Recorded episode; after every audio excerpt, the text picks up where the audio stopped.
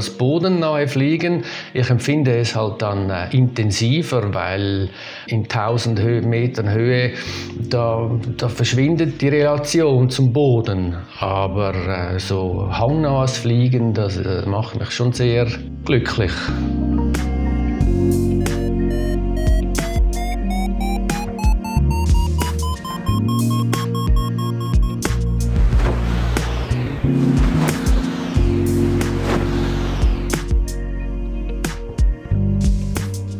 Potsglitz, der Lugleits Podcast. Geschichten aus dem Kosmos des Gleitschirmfliegens. Heute mit Urs Aschmann und Lucian Haas am Mikrofon. Egal wen man fragt, was man tun kann, um zu einem besseren Piloten zu werden. Eine Antwort wird so gut wie immer unter den Top 3 Tipps rangieren, die man bekommt. Ground Handling. Das Spiel mit dem Schirm am Boden, aber ohne das Ziel, zwangsläufig auch in die Luft zu kommen. Das Ground Handling hat viele Gesichter, Philosophien oder gar Schulen. Es gibt renommierte Experten wie Mike Küng, die das Ground Handling am liebsten als eigene sportliche Disziplin etablieren würden. Da wird der Schirm zum Hilfsmittel, um Strohballen, Laternenmasten oder steile Felsen allein mit den Zug- und Auftriebskräften des Schirmes zu erklimmen. Andere sehen Groundhandling eher als sanftes Spiel, als spaßvolle Zweckübung, um Vertrauen in seinen Schirm zu gewinnen, dessen Bewegungen zu spüren und antizipieren zu lernen und so vor allem zum sicheren Starter zu werden. Einer, der eher dieser zweiten Kategorie zuzurechnen ist, ist der Schweizer Urs Aschmann. Urs hat erst mit Mitte 40 das Gleitschirmfliegen gelernt, doch dann bald ein paar schmerzhafte Erfahrungen gemacht. Schließlich entdeckte er das Groundhandling für sich als Weg, um wieder angstfrei an den Start zu gehen. Mit der Zeit war er so versiert im Bodenturnen mit dem Schirm, dass er Lust bekam, sein Wissen und Können weiterzugeben, unter dem charmanten Namen Groundhandlings. In dieser Podcast-Folge erzählt Urs dann auch einiges aus seinem Schatz an Erfahrungen. Was da so alles kommt, will ich jetzt noch gar nicht verraten. Nur so viel, es geht auch um die Entdeckung der Langsamkeit. Bevor es losgeht, noch ein Hinweis in eigener Sache.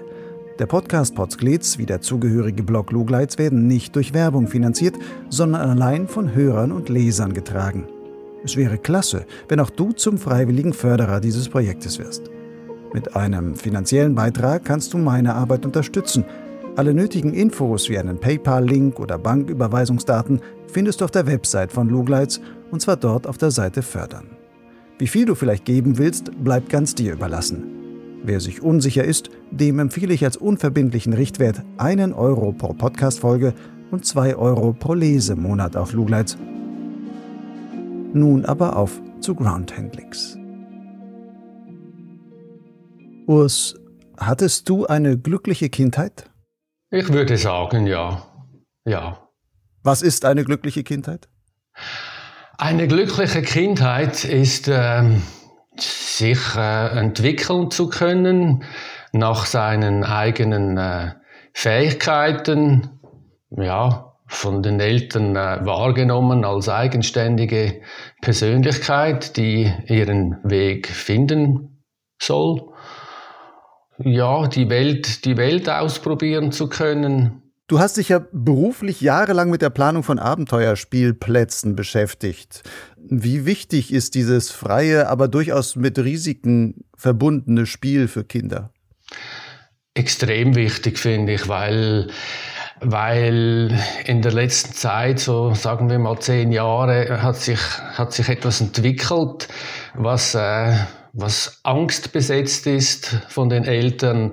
Es gibt viele Helikoptereltern, die ihre Kinder äh, unglaublich beschützen, die so, die nur das Beste wollen für sie und der Schuss geht da ein bisschen nach hinten los, weil den Kindern darf ja nichts passieren. Also sie sind überbehütet und lernen so auch nicht mehr äh, die, die Folgen ihres eigenen Handelns abzuschätzen und das auszuprobieren, weil sie sind in einem ganz strengen Korsett drin. Und die, die Spielplätze, die erlauben es, so quasi als Krücke zum Wald, als idealen Spielplatz, sich äh, auszuprobieren und ja, und, und, und, und Risiken lernen abzuschätzen und sich halt vielleicht auch mal weh zu tun. Das gehört auch dazu, aber es soll nichts Schlimmes passieren dabei.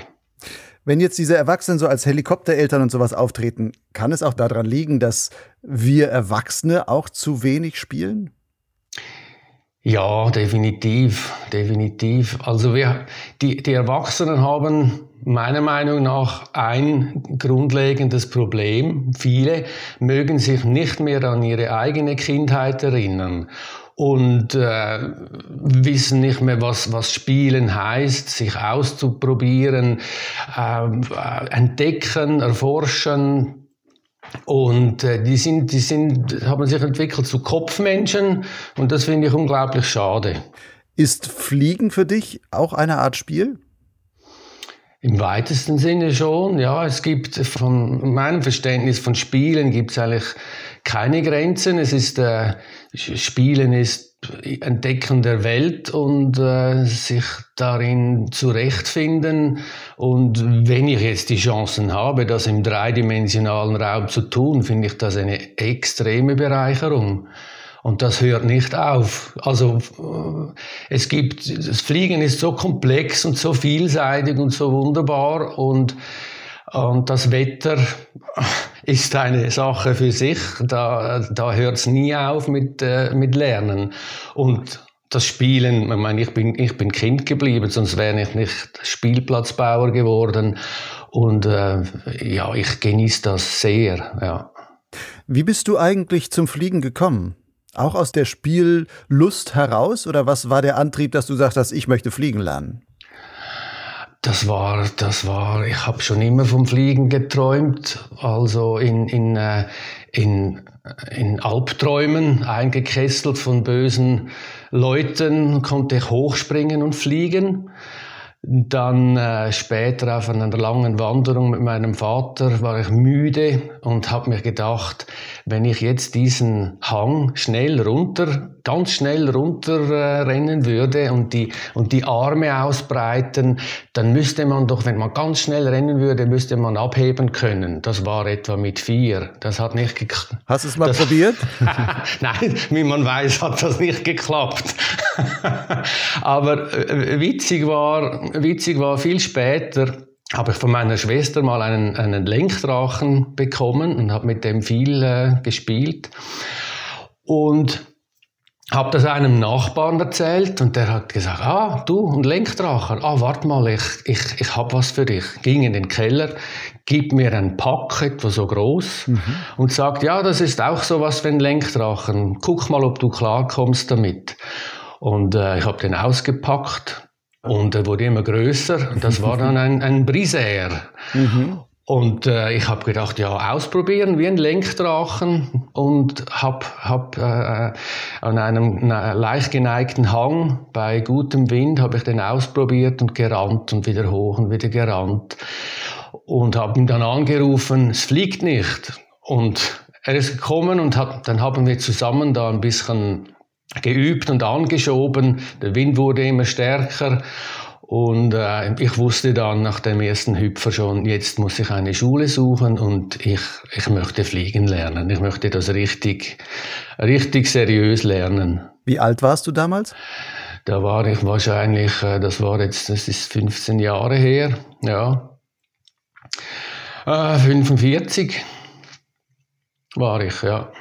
Also relativ spät, so aber es hat alles gut geklappt, mehr oder weniger. Und dann hast du den Kurs gemacht und bist dann als Flieger direkt äh, durchgestartet oder war deine Flugkarriere, hat die eher holprig begonnen? Die, die hat holprig begonnen, weil, ja, das war jetzt rückblickend war es nicht so das Gelbe von Mai, die Ausbildung. Und holprig ging es dann auch weiter. Ich konnte ja wenig steuern, start, also starten, steuern, landen, aber viel mehr nicht. Mhm. Und wollte eigentlich immer mehr Ground handeln, habe das mir alles zusammengesucht im Internet und habe mir ein bisschen zu viel darauf eingebildet, ja, und habe mir dann wehgetan, drei Wirbel gebrochen bei äh, starkem Wind und äh, das war dann, äh, das hat mich sehr zurückgeworfen. Also das war heftig. Mhm. Dieser Unfall, du sagtest Groundhandling, ist der am Boden quasi passiert oder warst du fliegen und das war dann eine harte Landung mit diesen Wirbelbrüchen? Es war äh, eigentlich ein guter Start bei viel Wind, aber mir sind die Brummelhaken rausgefallen. Der Wind war stark und der Beschleuniger hat nicht funktioniert. Und äh, so bin ich langsam rückwärts geflogen und trotz ähm, Ohren anlegen und so bin ich in eine Zone gekommen, wo es halt mich einfach äh, ja, ich habe den, ich hab den abgerissen. Einen Alpha abreißen ist also ziemlich eine schwierige Sache.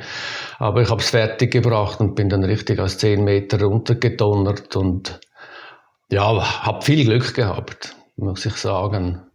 Hast du denn dann gleich wieder mit dem Fliegen angefangen, nachdem die Wirbel verheilt waren? Oder war das ein Prozess, wo du sagst, war das dann auch mit Angst verbunden oder sonstigen wo du sagst, hm, wie komme ich da wieder dran? Ja, das war, ich muss zugeben, ich war, ich war äh, süchtig nach Fliegen. Also das war ein Flugteufelchen, der mir auf der Schulter saß und immer gesagt hat, guck, Wetter, Wetter gucken, jetzt fliegen, wann fliegen und so. Und das war, ich war da ziemlich Opfer und ausgeliefert und habe zuerst all mein Zeugs verkauft das war der Wink mit dem äh, Zaunpfahl, wie ich das verstanden habe. Und äh, ich habe gewusst, so geht das nicht weiter. Nach zwei Jahren habe ich in Betracht gezogen, eventuell mit dem Fliegen wieder anzufangen. Und wups, war das Teufelchen wieder da. und dann habe ich gedacht, nein, so geht's ja nicht. Ich muss da, da muss ich zuerst einen Weg finden. Und habe äh, einen Kurs belegt in autogenem Training, um Herrscher zu werden über die Flugsucht. Also das ganze Zeugs, was mit Fliegen zu tun hat, einzupacken und an einen Ort zu bringen, wo es bleibt. Und mhm. ich gehe da hin und hole es wieder nach vorne. Und nicht, dass Zeugs kommt und sagt, ja, jetzt äh, gehen wir fliegen, gehen wir fliegen. Und äh, so hat das dann geklappt. Und ich habe langsam wieder angefangen und wirklich zuerst äh, Groundhandling gelernt, um meine verletzte Fliegerseele wieder zu heilen und Zuversicht und Vertrauen zu gewinnen in meine Fähigkeiten. Hat das geklappt? Also hat Groundhandling wirklich zu dieser Versöhnung mit dem Fliegen geführt bei dir? Absolut, weil ich, ich habe mich ans Groundhandling so rangetastet, schrittweise und mich hat das jeweils immer glücklich gemacht. Einen Schirm aufzuziehen ist etwas Schönes und ihn oben halten zu können und links und rechts abzukippen und zu laufen und und das, äh, das hat mir sehr viel gebracht. Nun ist ja Groundhandling immer so ein Begriff. Alle Leute sagen, ja, muss Groundhandling machen, Groundhandling hier. Und wenn man die Leute fragt, also auch in meinem Podcast kommt das immer wieder drin vor, wenn man irgendwelche Piloten fragt, ja, was kannst du denn als Empfehlung für andere Piloten geben, heißt es immer Groundhandling. Groundhandling musst du machen. Definier doch einfach mal Groundhandling. Was ist das für dich? Was fällt für dich eigentlich darunter? Ah, das ist das äh, Spielen mit dem Schirm in einer Weise, dass, äh, dass ich mich von den Reaktionen des Schirmes zwar äh, überraschen lasse, adäquat darauf reagieren kann, ohne dass ich äh, durch die Botanik gezogen werde, ohne in eine unkontrollierbare um, äh, Situation zu geraten und mich da so ranzutasten, dass ich, äh, dass ich die Spielfreude nie verliere, dass ich nie in die Überforderung komme und dass, dass, es, äh, äh, dass, es, dass ich im Flow bin auf eine Art, so dass ich, dass ich Lust auf mehr bekomme und, und, äh, und dass es einfach Spaß macht. Wenn es keinen Spaß macht, sein lassen. Solange es Spaß macht und das Bauchgefühl stimmt und ich mich freuen kann und es mich glücklich macht und ich schwitze dabei, alles gut, wunderbar. Also Spiel und Spaß am Boden, der Schirm dann quasi als Spielplatzinstrument so ungefähr, mit, mit dem man dann alles Mögliche anstellen kann. Ja, absolut, ja. Du bietest ja heute auch selbst Groundhandling-Kurse an, wo du andere Leute da ranführst und ihnen Techniken zeigst und sowas. Wie kam es eigentlich dazu, dass du sagst, ich möchte dieses, das weitergeben, das, was ich jetzt mir selber angeeignet habe? Gab es da irgend sowas wie so ein Schlüsselerlebnis, wo du sagst, wow, da bin ich jetzt gefragt oder sowas? Ja, ja, leider, leider bin ich in diesen äh, Jahren, die ich fliege, bin ich verschiedentlich an Unfälle äh, äh rangelaufen oder als Beobachter dazugekommen und äh, ich habe so viele äh, missglückte Starts gesehen, äh, wo ich mir sagen musste, also wenn die gegroundhandelt hätten und sie hätten ein gutes Schirmgefühl, wäre das nicht passiert. Und dann äh, am Col Rodella, wenn man da äh, zehn Minuten oder eine Viertelstunde rumsteht und der Starterei zuguckt, es gibt da ein Video, das ist so abgräulich schlimm.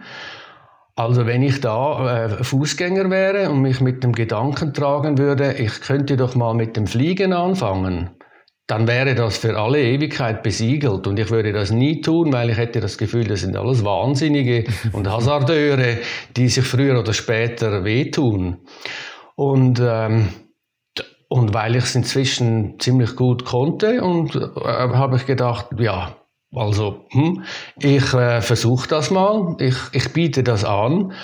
Und, äh, und das war von Anfang an sehr erfolgreich. Da kam zum Beispiel ein, äh, ein, ein, erfolgreicher Streckenflieger, wenn der mal in der Luft ist, dann fliegt er, aber er hat gesagt, ja, er sei jetzt irgendwie 70, aber mit, äh, mit Starten und so, da hätte er immer ein bisschen den Bammel. Mhm.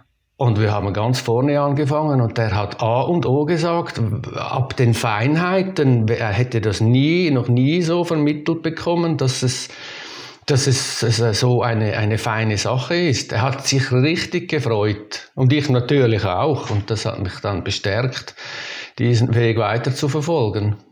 Du nennst dein Angebot ja Ground Handlix oder Ground Handlix, keine Ahnung, wie du es aussprichst. Bist du ein Fan von Asterix und Obelix oder wie kamst du dazu? Ja, klar, ja, klar bin ich Fan. Ja. Ich habe gedacht, als ich einen Namen gesucht habe, das sollte sich ein, das sollte einfach, äh, ein, einfach und einprägsam sein und Obelix und Asterix und Ground Handlix, das wäre noch was. Ich habe da so ein, ein Bild vor dem Kopf gehabt, das ist äh, ja so wie ein Cartoon und äh, so kam es zu diesem Namen. Der Asterix, der hat ja als Stärke seine Klugheit, aber dann auch noch seinen Zaubertrank. Was macht, was macht einen beim Groundhandling stark? Ha, viele kleine Übungseinheiten. Jemand, der einem mal die grundsätzlichen äh, Sachen beibringt, wie man den Schirm äh, effektiv stallt, so dass man auch aufhören kann, wenn man nicht mehr will. Und es sind, es sind die kleinen Erfolgserlebnisse, die sich aneinanderreihen wie eine Perlenkette, die einem das Selbstvertrauen gibt und die, die Lust am Weiterüben, äh, ja, dass die erhalten bleibt. Das heißt aber, so wie ich dich jetzt verstehe, man sollte sich beim Groundhandling am besten auch Aufgaben setzen, kleine Ziele oder wie auch immer man das jetzt nennen will. Ja, unbedingt, unbedingt. Also wenn die Leute nur dastehen und den Schirm über den Kopf halten, oh, dann wird es meiner Meinung nach schnell langweilig. Wenn man, wenn man aber ein bisschen kreativ bleibt und sagt, ja, ich gehe mal, ich gehe mal drei Meter nach rechts oder drei Meter nach links, nach vorne, nach hinten oder versuch ähm, ganz langsam äh, einen, einen Kreis ähm, äh, zu laufen mit vielleicht einem Durchmesser von drei, vier Metern, dann wird es schon interessanter. Und so äh, kann man sich immer wieder an verschiedene Sachen rantasten. Es gibt ja die, die Ground Handling Challenge, die seinerzeit von äh, André Banderas ins Leben gerufen wurden, wurde mit, mit verschiedenen Ideen, Übungen, äh, wo man sich äh, schrittweise äh, auch mit äh, an Videos ähm, informieren kann. Also es wird sicher nicht langweilig. Es, es hört nie auf. Das heißt, auch so ein Aufgabenkatalog wie diese Ground Handling Challenge fändest du sehr sinnvoll, dass man auch wirklich so etwas für sich abarbeitet auf gewisse Weise. Ja, wäre schön, wenn die Leute sich dafür Zeit nehmen würden. Meistens ist die Entschuldigung, ah, ich finde keine Wiese oder äh, wo kann man den Ground handeln und ja, muss man immer ans Meer dafür oder der Wind ist bei uns zu böig oder man muss warten, bis er in ausreichender Stärke vorhanden ist. Also es gibt, es ist, es, man sagt oder die Leute sagen, es sei nicht so ganz einfach. Das mag ja stimmen, aber wenn man wirklich will, dann findet man auch einen Weg. Mhm. Lass uns mal über so ein paar Situationen sprechen, auch meteorologische Situationen beim Ground Handling und ähm, was man denn da vielleicht angepasst entsprechend machen kann. Stell dir also mal vor, eine platte Wiese, keine Neigung drin, sondern wirklich ganz flach und ich habe nur relativ wenig Wind. Ich kann den Schirm eigentlich, der wird nicht von alleine oben bleiben was kann ich dann am besten trainieren aus deiner Sicht? Ja, gute Frage. Ich, wenn man jetzt mal die Bremsen eingeklippt lassen würde und man nimmt so von jeder Seite mal zwei oder drei A-Leinen und führt die Hände nach vorne und oben langsam immer weiter nach oben, so wie man den Schirm zum äh, Fliegen einladen würde. Der Trick ist, die Hände weit nach oben, so weit wie es geht. Wenn dann äh, mit dieser Technik kann man vielleicht zwei, drei Kilometer pro Stunde Wind kompensieren, die man sonst in Energie äh, mit Rückwärtslaufen umsetzen müsste. Mhm. Und wenn man die Hände jetzt so oben hat und kann die einzelne Schirmhälfte äh, dirigieren, und wenn das nicht reicht, wenn der Schirm noch nicht steigt in eine Wand, wenn man jetzt mit dieser Haltung noch äh, langsam rückwärts gehen würde, dann ist die äh, Windstärke ausreichend, so dass der Schirm steigt. Wenig, aber man kann ihn so ziehen.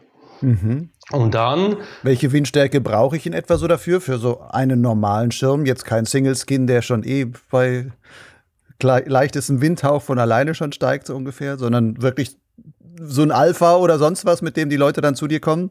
Also das braucht wirklich wenig. Ich würde sagen drei bis vier kmh. Meistens würden die Leute sagen, ja, hat ja keinen Wind, aber auch, auch ganz, ganz wenig Wind äh, kann man durchaus äh, brauchen, um, um ein bisschen was über das Verhalten seines Schirms zu erfahren. Die Trägheit, wie, wie, wie viel Kraft da nötig ist, wie, wie viel Druck in den Leinen.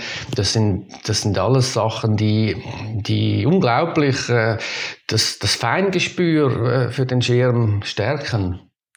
Gehen wir mal weiter. Die gleiche Wiese, also auch wieder ganz platt. Aber jetzt haben wir ordentlich, ziemlich starken Wind schon.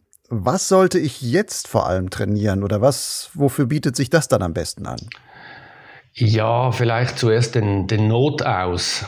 Aus, aufhören, wenn es äh, zu stark wird. Und da würde ich vorschlagen, man äh, nimmt den Schirm mal zum Auslegen in die Rosette, klappt je ein Ohr raus und streckt langsam die Leinen und hält sich jetzt von Anfang an mit je einer Hand an den hinteren Tragegurten, mhm. bereit, um den Schirm äh, wie mit den hinteren Tragegurten stallen zu können. Wenn man jetzt, äh, wenn man jetzt sich langsam vom Schirm entfernt, die A-Leinen sind gestreckt und die Hände sind bereit, an den Trage, hinteren Tragegurten diese äh, äh, bis in den rechten Winkel nach außen zu kippen und so einen Stall zu machen, dann kann man äh, langsam die, die, die Wand bauen. Der Schirm zappelt dann vielleicht ein bisschen an den Ohren, der will fliegen, der will steigen und man hält ihn wie eine Rennstute vor dem Start, die, die richtig nervös ist und die will fliegen, die will ab oder eben, die will rennen, kann man äh, sich äh, an, die, an die, mit der Kraft herantasten, den Schirm am Boden zu halten. Jetzt, äh, wenn, der, wenn, wenn, der, wenn das gut klappt, wenn das gut funktioniert, könnte man aus der Hüfte heraus einen Impuls geben, damit der Schirm ganz wenig steigt Mhm. Dazu müsste man eingemietet sein, also zuerst die Symmetrie herstellen beim, beim Gurtzeug, die Symmetrie äh, an der Eintrittskante, dass eine gerade Linie entsteht und dann einen kleinen Impuls aus der Hüfte, um zu sehen, ob der Schirm steigen würde. Mhm. Aber der soll, der soll nicht wirklich mit der Austrittskante den Boden verlassen, sondern nur wenige Zentimeter ähm, über Boden kommen. Und dann hat man die Gewissheit, der würde steigen. Und bevor man jetzt weitermacht, könnte man den Schirm stallen mit den hinteren Tragegurten und jetzt kommt's, äh, sich vorstellen, äh, an der Mitte des äh, Schirmes wäre ein großer Zirkel eingesteckt und ich als Pilot wäre der Bleistift. Und jetzt renne ich diesen Kreis rund um den Schirm herum mit angezogenen hinteren Tragegurten, so weit, bis sich das Ohr vom Wind eingerollt wird. Und jetzt ist der Schirm tot und ich kann ihn, also er, fliegt nicht mehr, der kann sich nicht, der kann sich nicht mehr füllen und jetzt kann ich zügig die, äh, auf den Schirm zugehen und mit den die Leinen nach oben ziehen und so die Rosette bilden. Ist das eine der wichtigsten Übungen, würdest du sagen, bei Starkwind, dass man erstmal lernt, wirklich diesen, du nennst es Zirkelkreisrennen, ähm, zu einem Ohr hin oder an einem Ohr quasi dran vorbei seitlich rennen, damit man diesen Schirm aus dem Windfenster selber zieht, dass der dann halt nicht mehr steigen kann?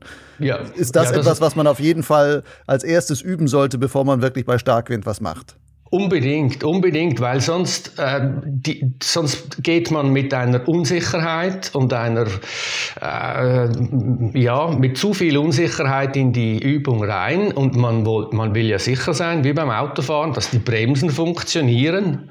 Und man, ein, eine Maschine, die, muss man, die man beherrschen will, die muss man stoppen können. Und, und ähm, so fängt es an. Wenn man, wenn man nicht weiß, wie man das, äh, wie man das äh, wieder äh, stoppen kann, dann wird man sich früher oder später wehtun und macht alles, was man sich erarbeitet hat, wieder kaputt, weil ähm, die Fliegerseele ist verletzt. Auch wenn man, wenn man nur drei, vier Meter durch die Botanik gezogen wird, hat man das Gefühl, ich bin gescheitert, ich bin nicht gut genug und man erinnert sich wieder daran, das brennt sich ein im Unterbewusstsein und das wäre schade. Deshalb soll man zuerst die, die, die Techniken üben, wie man den Schirm effektiv stallt, mhm. wenn man das will. Ich erlebe bei uns am Übungshang, gerade wenn die Leute versuchen, beim etwas stärkeren Wind ähm, Ground zu handeln, die auch noch nicht so erfahren sind, sehe ich immer wieder häufig, dass die Leute so ein bisschen den Schirm anlupfen und dann hoppeln die quasi ihrem Schirm hinterher. Sie werden noch nicht gezogen, also nicht, die liegen nicht am Boden und werden dann über die, die Wiese gezogen. Aber der Schirm geht halt nicht hoch. Sie versuchen den irgendwie dem entgegenzugehen, aber die Bewegung von entgegengehen und dem Hochkommen ist, hält sich in etwa so die Waage, dass die wirklich den halben Hang ihrem Schirm hinterher hoppeln und dann äh, nicht wirklich die Kontrolle darüber haben, sondern wirklich nur sich fühlen, ich werde jetzt von meinem Schirm da quasi weggezogen. Gibt es da einen Trick, wie man ähm, das am besten in den Griff kriegen kann oder wie man da dann schneller aus dieser Situation herauskommt? Mhm. Also ich, würde, ich würde äh, äh, anfangen, mit in möglichst kleinen Schritten mich an, daran äh, äh, vorzutasten.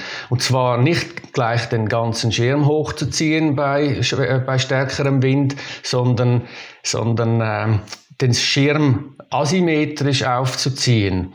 Also das heißt, ich, ich, ich mache mal die Wand und dann, und dann nehme ich nur eine Bremse und die A-Leinen einer Seite und mach einen Schritt aus dem Zentrum heraus, gegen links oder gegen rechts, so dass die, die, die Seite, mit der ich arbeiten will, die hat gespannte Leinen. Und die andere Seite, die ist, ähm, die hängen durch, die sind locker. Und jetzt ziehe ich da vorsichtig an einer einzigen äußersten oder vielleicht an zwei äußersten A-Leinen und der Schirm, nur das Ohr will dann hoch. Und zum Verhindern, dass der, dass der Schirm zu hoch kommt, setze ich mit, mit, einer, mit meiner Bremse etwas entgegen. Und das ist ein feines Spiel und das, das ist, ich sage dem Cobra-Züngeln, der kommt nur wenig hoch und ich versuche da den Schirm vielleicht einen Meter, äh, das Ohr, das einen Meter hochkommt, so zu halten. Jetzt ist das nicht ganz einfach und es braucht ein bisschen Zeit. Und vor allem der, der, der, der Tipp, man soll so langsam die Übung so langsam wie möglich machen. Und wenn du das Gefühl hast, du seist schon langsam, mach's noch langsamer, dass man richtig viel Zeit hat. Und das kleine Spielchen mit dem Ohr kann man mit der Zeit ein bisschen, äh, ein bisschen, aber nach einer guten Weile ein bisschen höher machen. Der Schirm will dann vielleicht, äh, äh, ja, der, der, der zieht es dann langsam auf die andere Seite, bis, bis man nur mit diesem Ohr spielt. Wenn jetzt das Ohr äh, hochgehen würde bis zur Cobra, kann man die gleiche Technik, die man vorher schon geübt hat, äh, ähm, den Schirm stahlen und so wieder beginnen. So äh, kann man sich meiner Meinung nach ein, ein wunderbares Gespür für den Schirm und die entstehenden Kräfte erarbeiten und man kann jederzeit abbrechen und man hat nicht die ganze Kraft des Schirmes ähm, äh, im Segel und wird, und wird so eventuell überfordert. So, es ist alles im grünen Bereich. Das heißt, wenn ich dich richtig verstehe, auch von deiner Philosophie her, du sagst sehr viel sehr langsam machen, sich langsam herantasten, einfach immer ganz viel von diesen Bewegungen des Schirms spüren und da dann Schritt für Schritt, aber in Minischritten quasi mitkriegen, ah, so viel Bremszug, so viel Zug auf den A-Line, ah, der Schirm, er kommt ein bisschen hoch, ich kann ihn sofort wieder einbremsen. Und dass man sich so wirklich ganz langsam an diese Reaktionen des Schirms herantastet, aber dann auch immer sagt, ja, ich weiß auch, wie ich es immer kontrollieren kann. Und dass man möglichst nie in diese Situation kommt, wo man sagt, die war jetzt unkontrolliert. Weil dann habe ich schon wieder selber Schiss, wahrscheinlich Angst und sage dann, jetzt gehe ich in die Blockade und dann funktioniert das Lernen wahrscheinlich auch nicht mehr. Genau so ist es ja. Weil wenn, wenn man ein, äh, wenn man ein negatives Lernerlebnis hat mit so, ja, viele Leute sind zu hart gegenüber sich selber. Die wollen es gut machen. Sie wollen es immer richtig machen. Sie vergleichen sich mit anderen. Und das macht es ein bisschen noch schwieriger, ähm, unvoreingenommen und lustvoll zu lernen. Weil, wenn ein Fehler passiert ist, die sagen, Fehler, Fehler, ich bin schlecht, ich habe das, ich, ich, ich hab's nicht im Griff. Und das ist wie ein Nagel, den man einschlägt in die Fliegerseele. Äh, es macht einem kleiner. Und deshalb äh, ist, ist meine Meinung, man soll, man soll immer dort bleiben, wo man Erfolgserlebnisse aneinanderreihen kann. Und wenn etwas aus dem Ruder läuft, dann ist es nicht schlecht oder ein Fehler, sondern es ist einfach eine Erfahrung. Und äh, dann geht man mit, mit der gleichen positiven Grundeinstellung an die an die Übung und macht kleine Schritte und, und baut das wirklich langsam auf und versucht in dieser Ruhe zu bleiben und sich nicht zu überfordern und lässt sich Zeit man kann sich Zeit lassen. Man, man, man ist ja nicht auf der Flucht. Wir sind in dem Alter, wo das Lernen, weil wir es ja nicht mehr müssen, sondern wollen, soll das Spaß machen. Alles andere hat keinen Sinn. Und, äh, und dann hat man eine, ein, ein, ein gutes, ja, eine gute Grundeinstellung für, für Erfolg. Wir hatten vorhin das Beispiel, wo ich sagte, ja, man steht auf einer platten Wiese. Man kann sich das ja auch vorstellen als einen leicht geneigten Hang oder so einen Übungshang, wo man auch ähm, Groundhandling machen kann, was manchmal einfach von den Strömungsverhältnissen zumindest manche Sachen erleichtert. Gibt es denn etwas, wo du sagen würdest, eine bestimmte Hangformation oder Neigung oder sonst irgendwas, ist das ideal fürs Groundhandling oder ist das eigentlich egal? Ja, im, am Anfang ist es sicher egal, bis man, bis man bis man irgendwie auf der flachen Wiese einen Startlauf simulieren kann, mit Händen ganz oben und wirklich so schnell den Schirm beschleunigen kann, wie es nur irgendwie geht, um dann die Bremsen mal anzuziehen und die Energie in Höhe umzusetzen, wieder fein aufzusetzen. Wenn das alles funktioniert, dann finde ich, äh, dann ist es durchaus Zeit, sich einen leicht geneigten Hang zu suchen oder zu finden und dasselbe da zu üben. Weil die Strömungsverhältnisse sind schon anders. Der Schirm will, der, er hält sich anders oben als auf dem flachen Gelände. Und diese Unterschiede sich zu erarbeiten, damit die ins Muskelgedächtnis abgespeichert werden können, finde ich dann schon auch sehr wichtig. Ähm, mit der Zeit kann der Hang auch ein bisschen steiler werden, aber ich würde so irgendwie was 10 Prozent oder so, an 10 Grad meine ich, würde ich, würde ich so beginnen, wenn es geht und da und da alles zu üben, was man kann. Auch das Hochkiten kann man da wunderbar üben. Hochkiten, was meinst du damit? Einfach rückwärts mit dem Schirm langsam den Berg hochlaufen, oder? Nein, man hochkiten meine ich, äh, man ist eingedreht, also guckt mit dem Wind im Rücken zum Schirm und läuft dann mit leicht abgekipptem Schirm links oder rechts den, den schräg den Hang hoch. So sieht man, wo man hingeht und äh, kann prima zickzack laufen also zickzack gehen und, äh, und wenn es einem dann passt, sich ausdrehen, wieder ein bisschen runterfliegen. Oder, was auch eine sehr gute Übung ist, die Augen zumachen und versuchen, möglichst lange diesen Hang mit geschlossenen Augen runterzugehen, um äh, wirklich äh, zu spüren, äh, die Tragegurten zu spüren, die Impulse an den Bremsen, ähm, das schult unglaublich, einfach mal die Augen zu schließen und zu gucken, was da passiert und den Schirm möglichst lange über sich zu halten. Was ich da häufiger sehe, bei Leuten, die vielleicht sowas machen oder auch mit offenen Augen langsam den, den Berg runtergehen, die meisten können mit den Bremsen arbeiten, aber die wenigsten arbeiten mit ihrem eigenen Gewicht beziehungsweise mit ähm, der Position ihres Körpers. Man kann ja auch zwischendurch mal etwas in die Knie gehen, mag es nur 10 Zentimeter sein, kurze Zeit. Dadurch erhöht man ja kurzzeitig auch das Gewicht, was im Grunde am Gleitschirm gerade zieht. Dadurch fliegt er wieder schneller. Das heißt, man kann auch einen etwas hinten hängenden Schirm wieder nach vorne holen. Aber diese Technik sehe ich ganz selten, dass Leute das bewusst einsetzen. Und wo ich überlege, machen da eigentlich die, die Flugschulen was falsch, dass die viele von diesen Grundtechniken, die man eigentlich dort haben könnte beim Groundhandling, dass das eigentlich zu wenig geschult wird? Ja, definitiv. Also ich kenne nicht, ich kenne nicht so viele Flugschulen, die konsequent Groundhandling betreiben.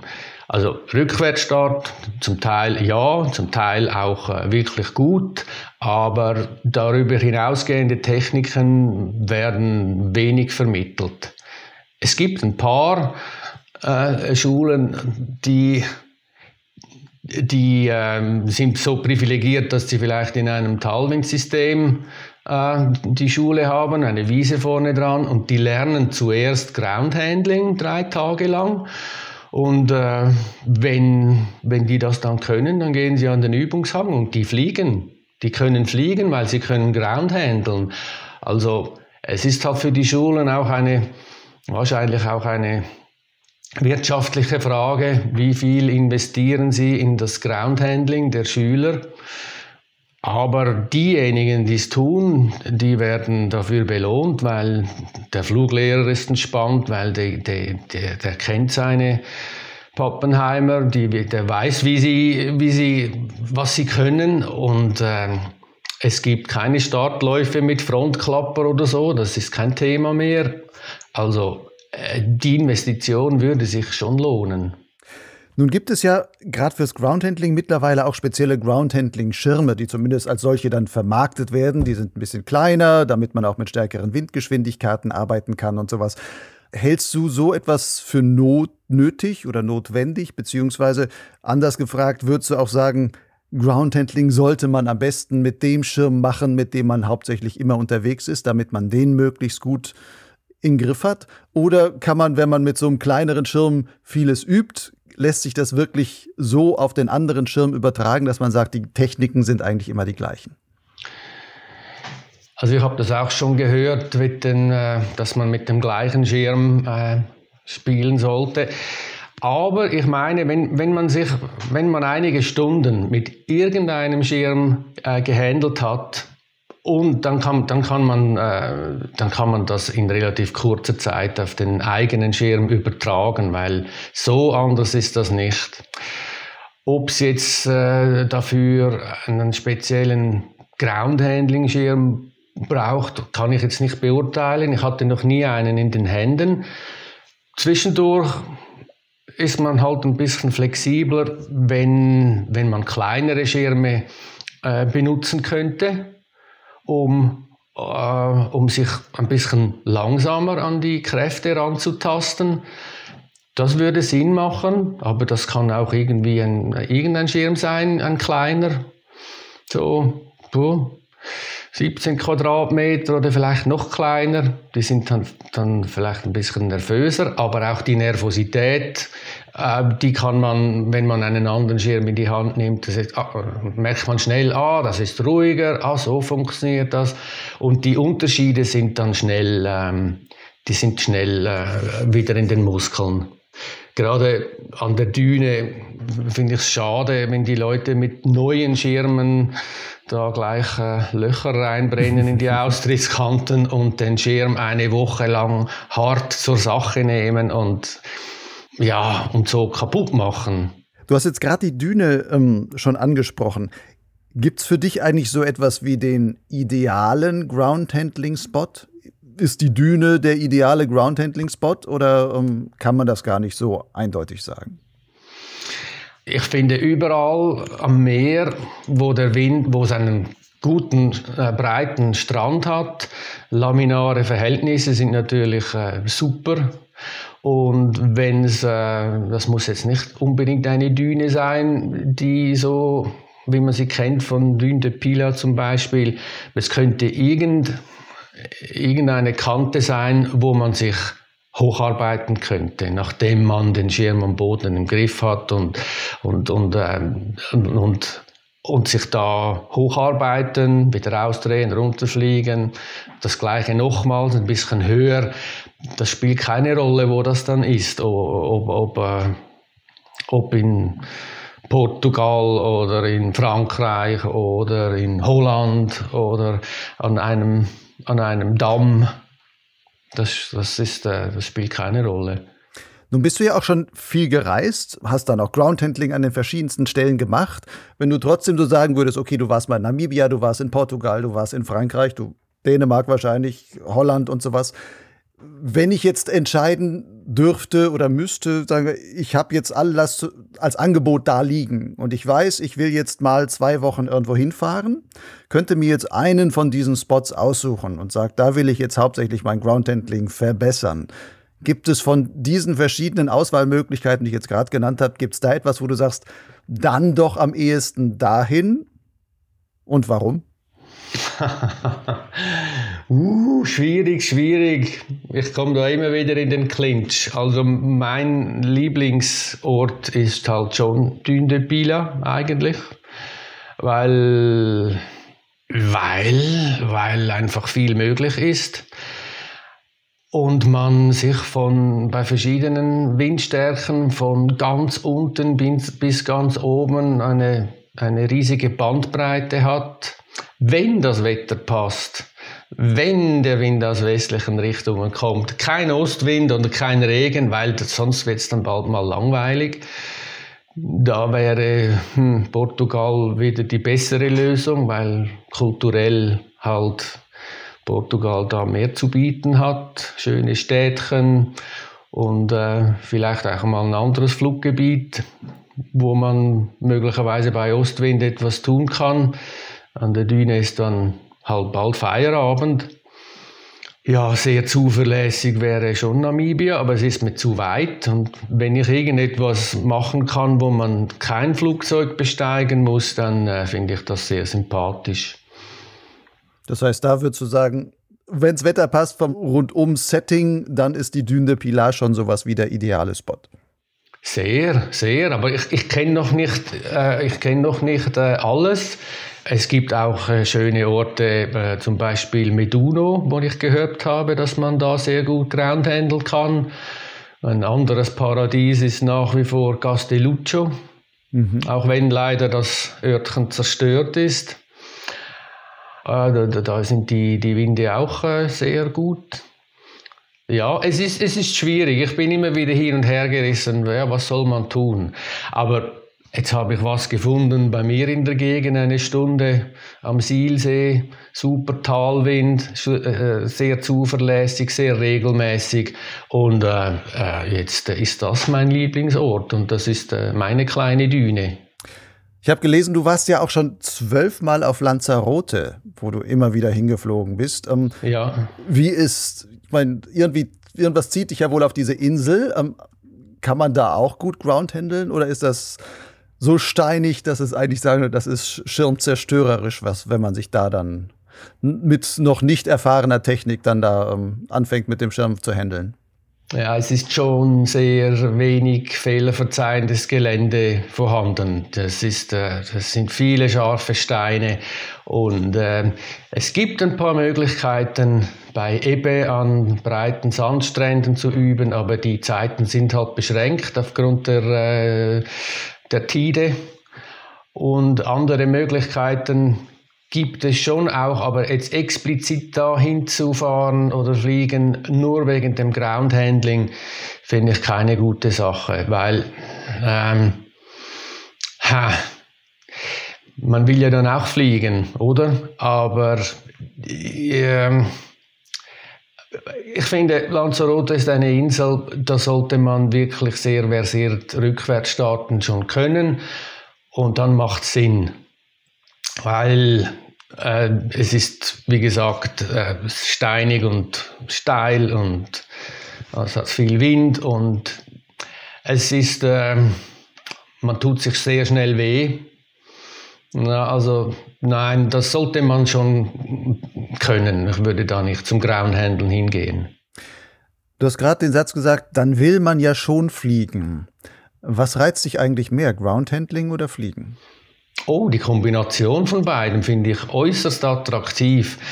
Mein, mein liebstes, äh, mein lieb, meine liebste Art zu fliegen ist, irgendwie sich, wenn ich mich die Düne hochziehen lassen kann. Also mit so viel Wind, dass ich, dass ich hochsliden kann, wie auf einem Skilift. Und äh, jederzeit, wenn ich Lust habe oder der Wind dann genug stark ist, dass ich mich äh, ausdrehen kann und aus dem Sliden fliegen und aus dem Fliegen wieder äh, sliden und so nachlässig eine Zeh im, im Sand nachziehen kann, um eine möglichst lange Spur zu machen, das finde ich schon sehr reizvoll. Das heißt, das ist dann Groundhandling und Airhandling eigentlich, weil so, du so nah am Grund äh, dich da noch fliegend bewegst, dass du sagst, das ist eigentlich diese, ja, diese Kombination. Vielleicht so richtiges Fliegen kann man das vielleicht noch gar nicht nennen, so in klassischer Vorstellung Alpenfliegerei, wo ich dann weite Strecken fliege, sondern du sagst, das ist dann vielleicht manchmal ein 20 Meter Hüpfer und dann bist du schon wieder am Boden und es geht fließend in dieses Groundhandling wieder über. Ja, das ist ein Teil, den ich sehr mag. Und der andere Teil, das, das, ich, ich, ich mache für mein Leben gern Wingovers und mehr Akrobatik äh, bin ich nicht der Typ dazu, aber ich fliege schon auch gerne hoch und gerne weit. Und äh, und Luftwandern in schöner Alpengegend, das, das gefällt mir wahnsinnig gut. Aber das bodennahe Fliegen, ich empfinde es halt dann äh, intensiver, weil, weil ja, die in, in, in 1000 Hö Metern Höhe, da, da verschwindet die, die Relation zum Boden. Aber äh, so hangnahes Fliegen, das äh, macht mich schon sehr glücklich. Was ist für dich ein idealer Flug? Ein idealer Flug, idealer Flug ist äh, äh, ein, ein schöner zuversichtlicher Start, den ich richtig genieße und zelebriere, weil dann fühle ich mich auch in der Luft wohl. Ähm, wenn die Thermik oder die Turbulenzen so sind, dass ich, dass ich mit denen klarkomme, dass ich die akzeptiere, wenn die Farben schön sind, äh, wenn die Sicht klar ist, wenn es äh, schön zuverlässig hochgeht, wenn ich mit Vögeln fliegen kann, ah, wenn ich eine Strecke zurücklegen kann, wenn ich etwas ausprobieren kann, das ich noch nie gemacht habe und schlussendlich äh, vielleicht an einem neuen Ort ähm, wieder eine gute Landung habe, dann bin ich glücklich und zufrieden. Das ist, das ist ideal. Hast du schon mal einen Flug erlebt, von dem du sagen würdest, mehr geht eigentlich nicht? Du bist so geflasht, dass du sagst, jetzt, das, das war quasi der Flug? Oh ja, ein paar Mal. Einige Male.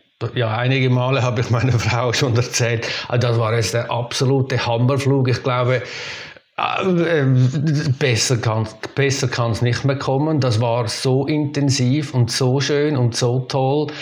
Aber das das, das gab es dann immer wieder mal in einer anderen Form und es ist einfach unglaublich, dass das, äh, dass das immer, immer wieder möglich ist. Ein Flug, dann, der war wirklich ganz toll. Was war das? Das erste Mal auf Lanzarote. Ich hatte da einen Guide, der mir äh, die, die, die Verhältnisse erklärt hat und ich war am Übungshang wir waren über Funk verbunden. Er sagt, du komm mal hoch, ich warte da, wir fliegen das Risco. Und der Wind war ganze, den ganzen Tag so stark und es hat immer wieder geregnet. Man musste immer wieder ins Auto. Gegen Abend wurden die Bedingungen äh, weicher, feiner, berechenbarer. Und äh, ich war dann irgendwie auf 700 Metern äh, links und rechts der Insel das Meer Richtung Norden bis zur Spitze.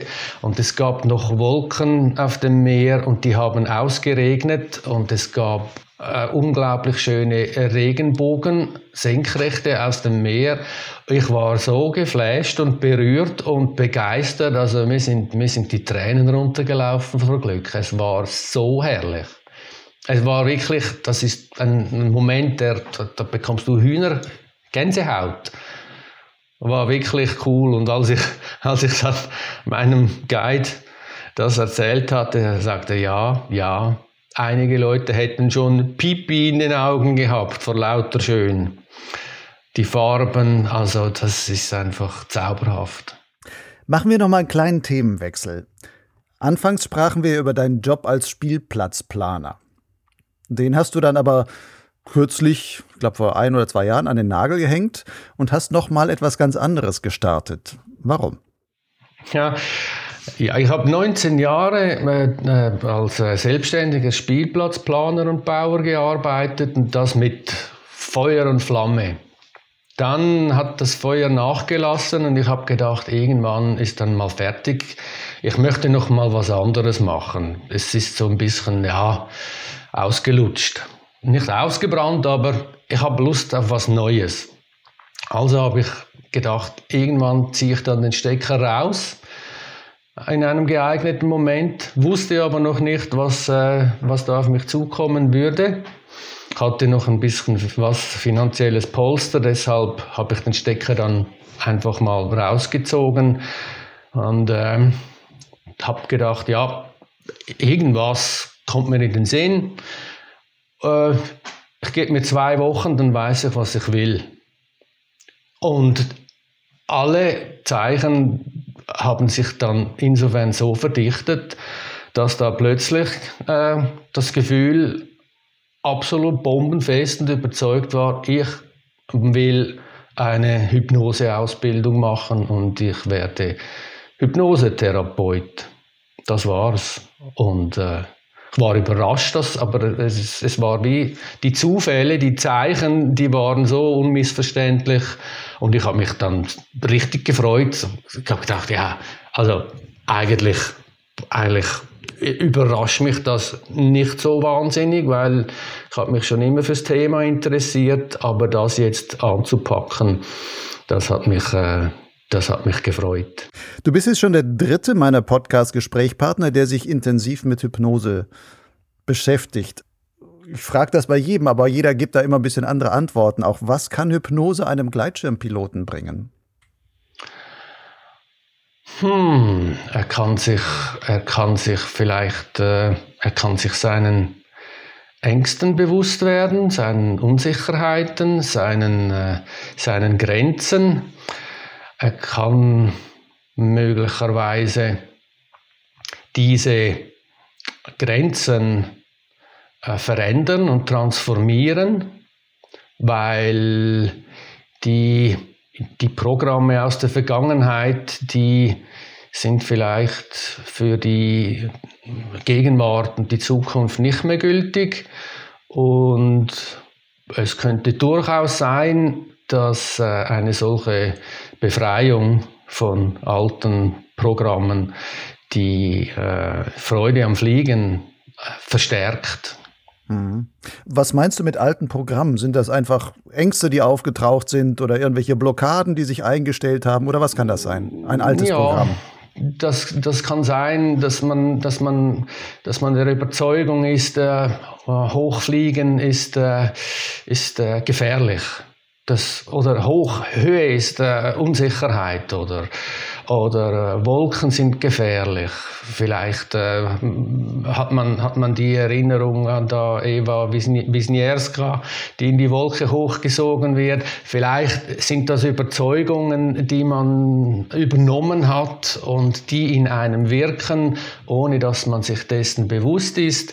Und wenn man, wenn man äh, mit Hypnose oder eben einer, äh, einer anderen Einstellung ans Fliegen geht, dann verändert sich, dann verändert sich diese äh, übermäßige Vorsicht oder diese äh, Angst oder die Blockaden und man wird, man wird freier.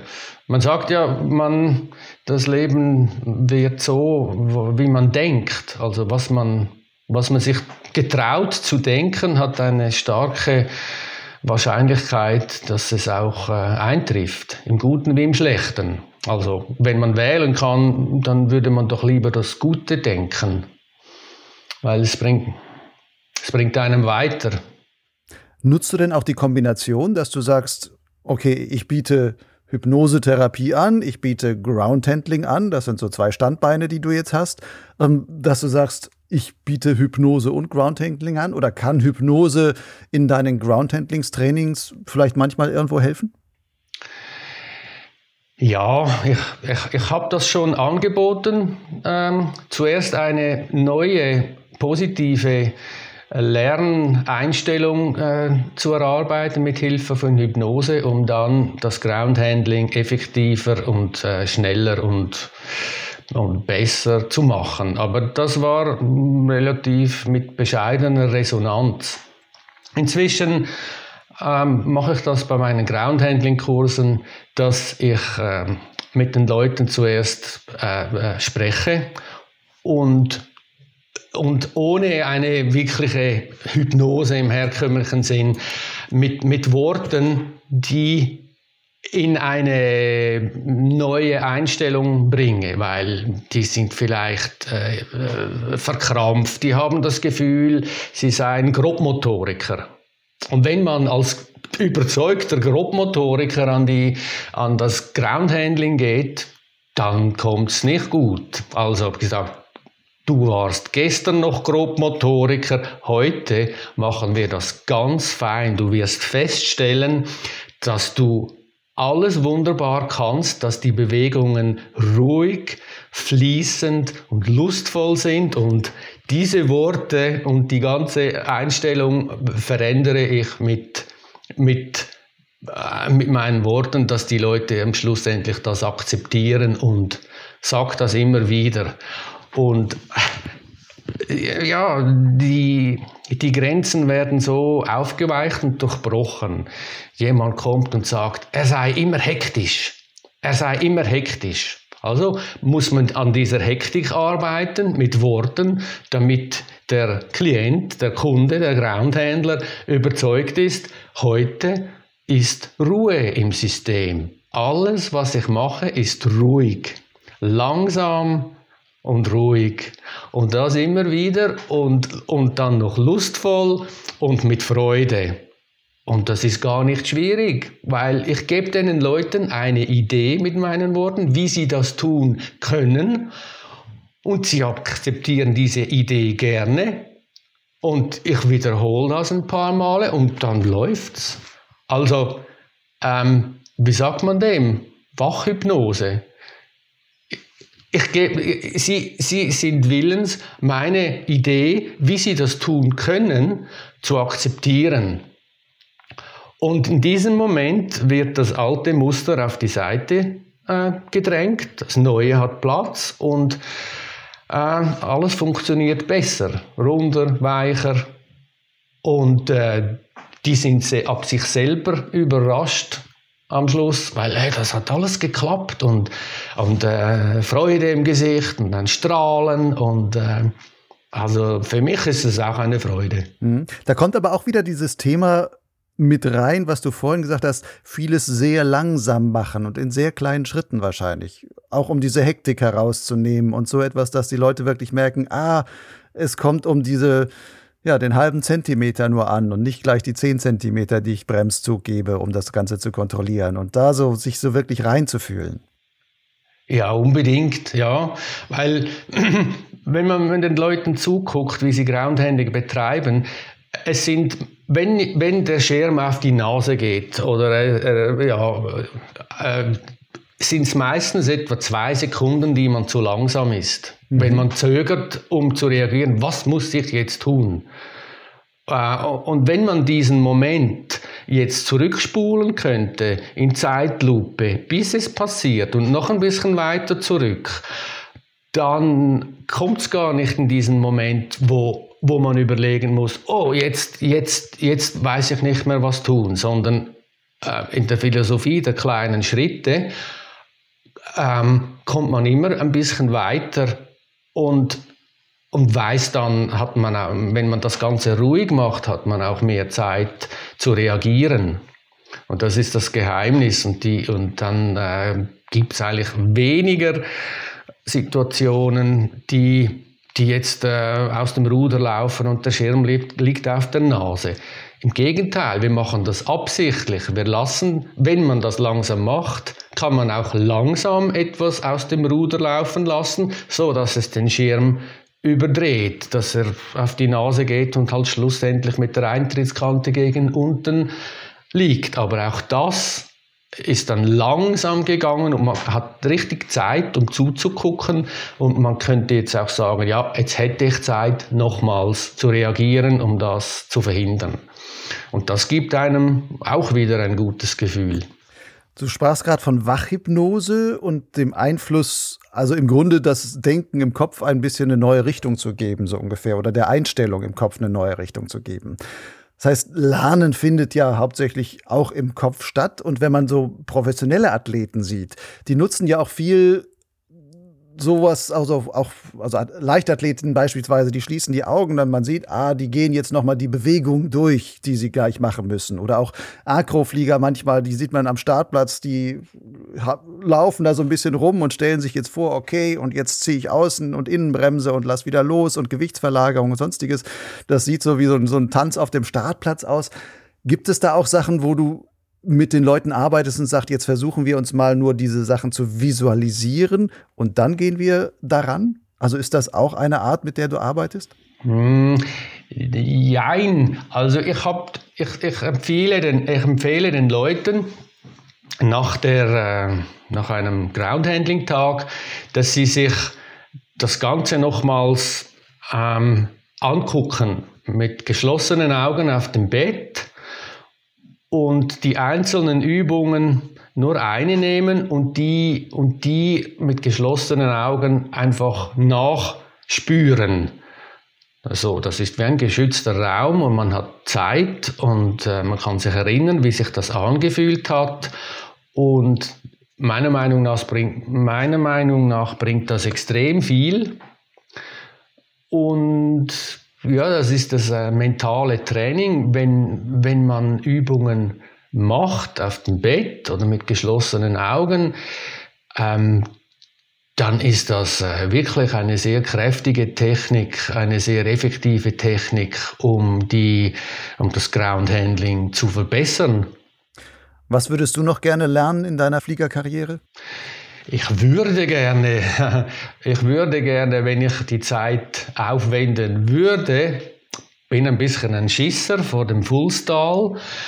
Ich habe zwar schon einige gemacht, aber äh, ich, würde, ich würde den Fullstall gerne richtig lernen, äh, um, und den Backfly, um dann äh, den Heli, das wäre mein Traummanöver. Also noch ein bisschen Akro irgendwie zu dem, zu den Spielen am Boden, noch ein bisschen mehr Spielerei in der Luft hinein. Ja, ja, das, das würde mir sehr Spaß machen. Ja. Letzte Frage, Urs. Wenn du mit deiner ganzen heutigen Erfahrung auf diesen, den jüngeren Urs, so ganz jung warst du ja nicht mehr, am Beginn der Flugausbildung und in den ersten Flugzeiten, Flugjahren vielleicht, um, zurückblickst, was würdest du diesem jüngeren Urs als wichtigsten Rat mit deiner ganzen Erfahrung heute mit auf den Weg geben? Suche dir gleich nach der Ausbildung Leute mit viel Erfahrung, mit denen du mitgehen, die dich mitnehmen zum Fliegen. So wie ein, ein, ein Patensystem, damit, äh, damit ich von denen lernen könnte. Ich würde, äh, ich würde auch einen Streckenflug machen am Tandem und ich würde mir jemanden suchen, der mir, der mir die, die in, in einigen, ein, zwei Stunden die die wichtigsten Dinge des Groundhandlings beibringen täte, damit ich selber weiter üben könnte in Sicherheit. Oh, ja. Das wären, das wären die etwa drei Dinge, die, die, die mir damals viel gebracht hätten. Und ich glaube, das, das wäre bei allen so. Einfach Sich Sicherheit was wäre aus dir geworden, wenn du diesen Tipp schon am Anfang direkt bekommen hättest? Uiuiuiui. Ui, ui, ui. äh, ich weiß es nicht. Ich kann es nicht sagen, weil ich habe Familie, meine Kinder sind schon groß, 25 und 23, aber ich habe eine äh, liebe Frau und der will ich nicht abhanden kommen. Also es hätte schon sein können, dass es mir den Ärmel äh, ziemlich heftig nochmals reingenommen hätte. Aber ähm, ja, wahrscheinlich, wahrscheinlich etwa das Gleiche. Ich habe mir einfach Zeit gelassen mit, mit meiner Entwicklung und, und bin jetzt eigentlich auch da. Also langsam hast du deine Entwicklung dann auch gemacht.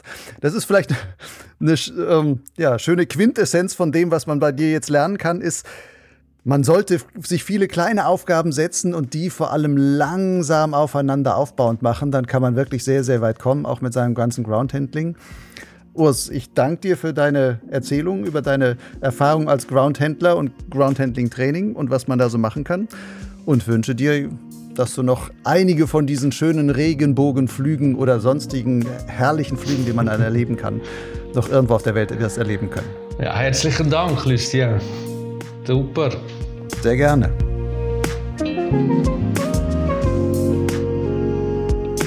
Das war Urs Aschmann im Gespräch mit Lucian Haas. In den Show Notes zu dieser Podcast-Folge auf Flugleits findest du noch einige weiterführende Links, darunter zu Urs Ground Handlings Website und der im Podcast angesprochenen Ground Handling Challenge von André Bandara.